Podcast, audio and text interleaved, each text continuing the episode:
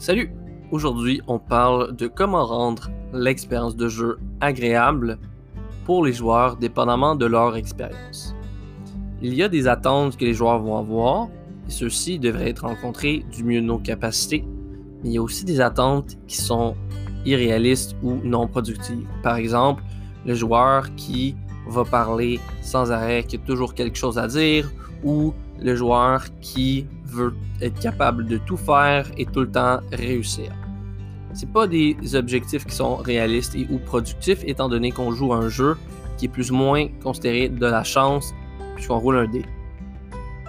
Cependant, on peut quand même arriver à faire quelque chose de productif avec ces gens-là, moindrement qui décident d'ouvrir un peu leur esprit et leur compréhension. La chose que vous allez pouvoir faire pour les nouveaux joueurs, c'est les mettre dans une situation simple dans laquelle il y a quelques options.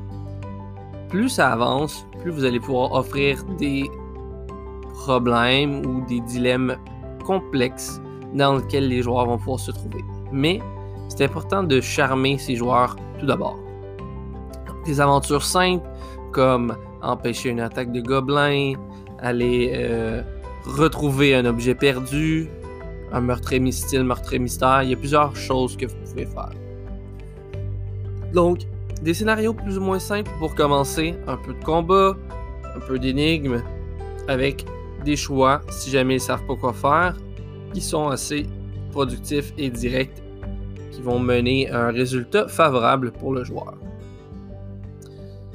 Plus que ça avance, les joueurs vont prendre de l'expérience et vont être à l'aise à prendre des décisions d'eux-mêmes. Fois rendu là, on est rendu avec des joueurs intermédiaires. Vous allez vouloir commencer un peu plus à attacher l'histoire à leur background, à leur expérience de vie et à leurs ambitions. Pour ce faire, il faudrait que les joueurs aillent justement créer un backstory et ou une raison d'être où ils sont.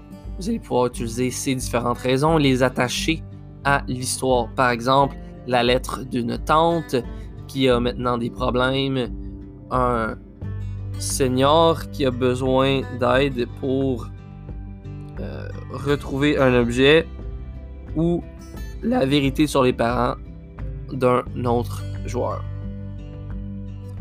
Il y a toutes sortes de possibilités que vous allez pouvoir choisir pour aider à investir les joueurs en leur personnage et dans la campagne dans laquelle vous jouez.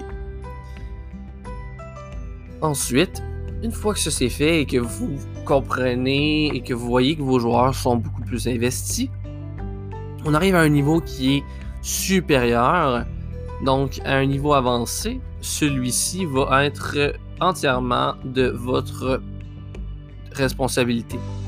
Euh, c'est le niveau le plus difficile parce que c'est le niveau le plus avancé. C'est normal.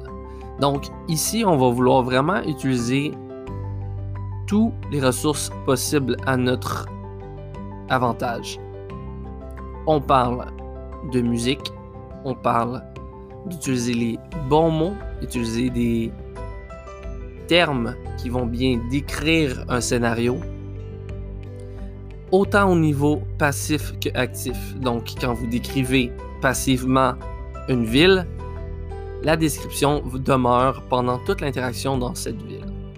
Cependant, quand vous décrivez des combats, vous allez vouloir, par exemple, décrire de façon héroïque ou de façon dynamique les succès ainsi que les échecs. Donc, par exemple, quelqu'un roule son dé et euh, rate. Eh bien, si vous voyez que dans la map, il est dans du foliage, vous pourriez dire, en te déplaçant vers l'ennemi, tu essaies de l'attaquer en vain en te laissant distraire par la broussaille alentour de toi, ce qui te déplaît beaucoup. Par exemple. Ce qui fait en sorte que l'échec n'est pas juste Ah, ça touche pas. Ça devient une histoire, ça devient dynamique. Comme ça, quand le succès devient réalisé, ben, on a un sentiment d'accomplissement beaucoup plus intéressant et l'activité est beaucoup plus dynamique de cette manière. Les autres choses que vous allez pouvoir faire, si vous le désirez, c'est commencer aussi à utiliser des règles maison pour amener un certain dynamisme, euh, un côté unique ou un côté que vous aimez dans la partie. Ça peut être des choses aussi simples que si vous voulez utiliser une potion de guérison en plein combat, vous pouvez soit prendre une action pour la prendre et gagner des points de vie maximum de la potion, ou prendre une action bonnie et rouler 2d4 plus 4.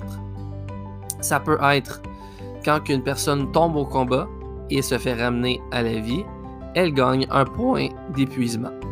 Ça peut être plein de choses. Il y a aussi des règles alternatives dans le manuel du joueur ainsi que dans le manuel du maître si jamais ça vous intéresse.